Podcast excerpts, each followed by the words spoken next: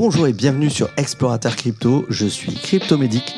Aujourd'hui, une fois n'est pas coutume, nous allons parler de métaverse et plus particulièrement d'investissement immobilier parce que l'immobilier numérique est en plein essor actuellement avec des plateformes comme Decentraland ou The Sandbox où vous pouvez acheter à la fois des terrains virtuels mais également de, l'immobilier, c'est-à-dire des maisons, euh, des villas et même des immeubles de façon virtuelle.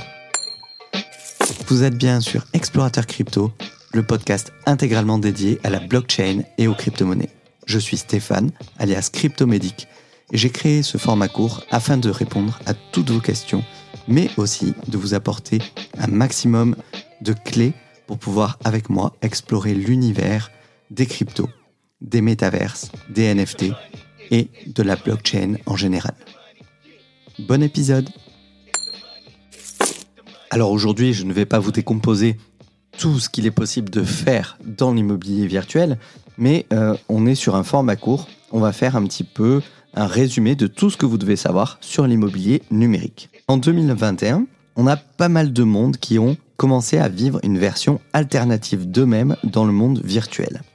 Alors ils échangent des crypto-monnaies comme une véritable forme d'argent.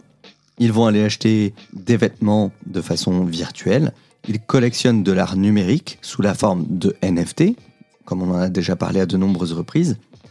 Et il y a une plateforme immobilière virtuelle qui s'appelle Decentraland. Et ce n'était qu'une question de temps avant qu'une telle plateforme ne surgisse. Qu'est-ce que Decentraland? Euh, Ça a commencé donc comme une grille 2D pixelisée où les, les utilisateurs pouvaient acheter des pixels et ça s'est transformé en une expérience où tout est en trois dimensions. Il a été construit sur la blockchain Ethereum et Decentraland donc est un logiciel de monde virtuel décentralisé où des parcelles de terrain virtuels peuvent être achetées et vendues. Les gens peuvent donc créer leur propre maison équipée d'un micro-ondes avec un jardin avec des arbres virtuels, euh, des avions ou que sais-je encore. Pour simplifier, Decentraland ressemble beaucoup aux jeux vidéo de réalité virtuelle, mais il est plus immersif et plus réel parce qu'il permet de posséder des actifs. On peut y mettre des gratte-ciels numériques, euh, des moyens de transport rapides, des cinémas, des hôtels. Tout ce qui existe dans le monde physique peut être trouvé sur Decentraland. Et la popularité de Decentraland s'est considérablement accrue après que Facebook a changé de nom pour s'appeler Meta. Ça a entraîné une forte augmentation du concept de ce que l'on appelle communément le métaverse. Vous pouvez donc acheter soit une parcelle de terrain ou un groupe de parcelles, et plusieurs parcelles de terrain peuvent être gérées par la fonction Land Estates de Decentraland. Les groupes de terrain partagent un thème similaire et ils peuvent être regroupés en districts. Ça permet à différents utilisateurs qui ont un intérêt commun de former une communauté.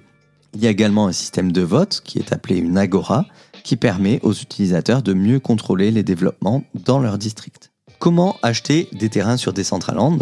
Eh bien, ça s'achète à l'aide d'une crypto-monnaie appelée Mana, qui est elle-même complètement décentralisée.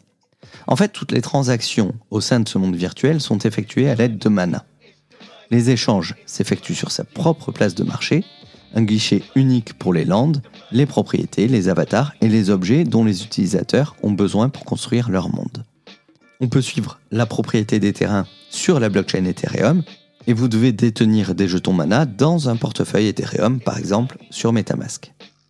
Et comme je vous disais, avant d'acheter une parcelle sur Decentraland, il faut faire très attention. C'est un monde qui se développe rapidement et continuellement. Mais ce ne sont que les premières étapes. On est au tout début du métaverse.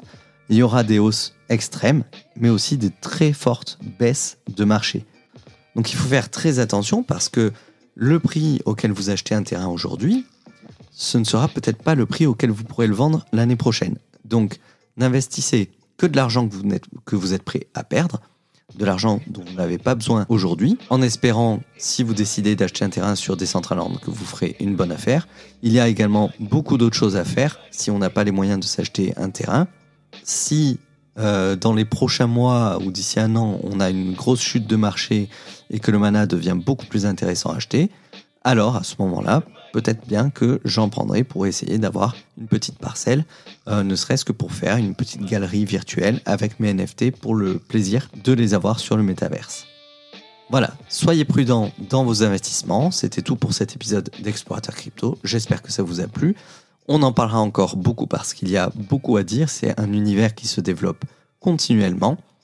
Laissez-moi vos questions sur Twitter ou Instagram, arrobas-du-bas, cryptomédic-du-bas, et on en discutera avec plaisir au cours de prochains épisodes. J'en profite pour vous dire que si vous êtes un acteur du monde des cryptos ou un investisseur très actif, que ça fait plusieurs années que vous maîtrisez bien le marché et le monde de la blockchain, vous êtes les bienvenus sur ce podcast pour échanger. Cette semaine, j'ai reçu trois invités. Arke pour discuter du monde de l'art et des NFT. Monsieur TK avec qui nous avons enregistré une émission sur le minage des crypto-monnaies qui va arriver très prochainement. Et hier soir, nous avons enregistré une émission avec Johan et Raphaël de Whale Invest pour discuter de trading automatisé. Si ce n'est pas fait, je vous invite à vous abonner à ce podcast, à le partager le plus possible afin que je puisse continuer de vous offrir un contenu gratuit et régulier à raison de deux ou trois émissions par semaine. À très bientôt sur Explorateur Crypto.